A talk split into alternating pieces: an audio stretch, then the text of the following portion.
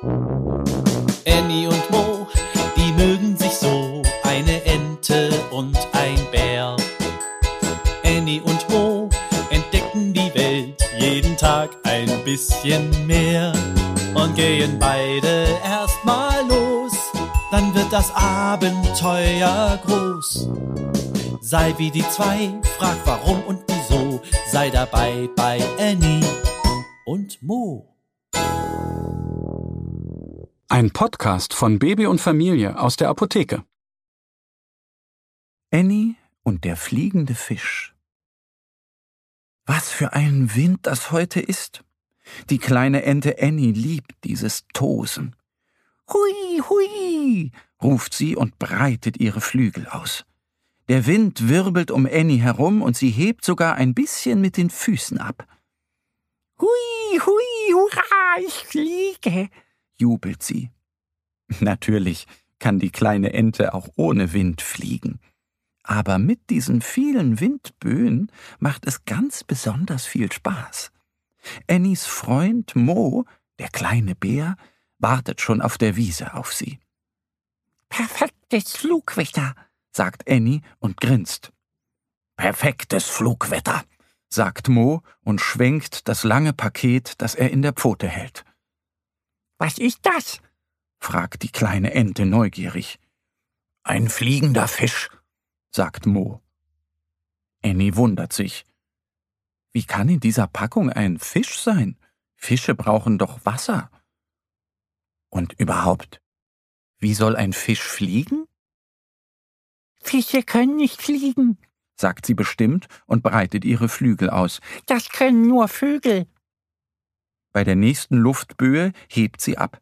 Vögel haben nämlich Flügel und Fische nicht, ruft sie zu Mo. Mein Fisch kann trotzdem fliegen, ruft Mo nach oben. Er legt sein Paket auf den Boden und wickelt es aus. Darin liegen zwei dünne Stäbe, eine Rolle Papier und eine Schnur. Annie plumpst zum Boden. Aha, das ist also der Fisch, meint Annie und runzelt ihre Stirn. Mo legt die Stäbe wie ein Kreuz übereinander, dann schneidet er etwas Schnur ab und bindet die beiden Stöcke fest. Jetzt kommt der Fisch, sagt Mo mit einem dicken Grinsen auf dem Gesicht. Aha, macht Annie. Mo nimmt das Papier und rollt es sorgsam auseinander. Annie erkennt zuerst die bunten Farben. Lila, blau, rot, gelb, grün. Wie ein Regenbogen sieht das aus, strahlt sie. Dann sieht sie, dass es gar kein normales Blatt Papier ist, sondern den Umriss eines Fisches hat. Mit dem möchte ich gerne fliegen, ruft sie und wirbelt einmal im Kreis. Hier, halt mal, sagt Mo. Der Bär kniet am Boden und legt den Fischschwanz über den Stock. Annie hält das Papier fest und Mo holt ein Stück Schnur. Er fädelt die Schnur durch ein Loch im Papier und knotet alles am Stock fest. Als nächstes fädelt er die Schnur durch die anderen Löcher und bindet sie an den Stöcken fest. So ist nun an jedem Stockende ein Papier befestigt. Mo dreht das Papier um und jauchzt. Das ist ein richtig toller Drachen geworden, ein Fischdrachen. Und wie fliegt er? fragt Annie. Leg ihn hin, sagt Mo. Annie legt den Fisch hin. Mo nimmt die Schnur und rennt los. Doch der Fisch fliegt nicht. Er schleift nur über den Boden.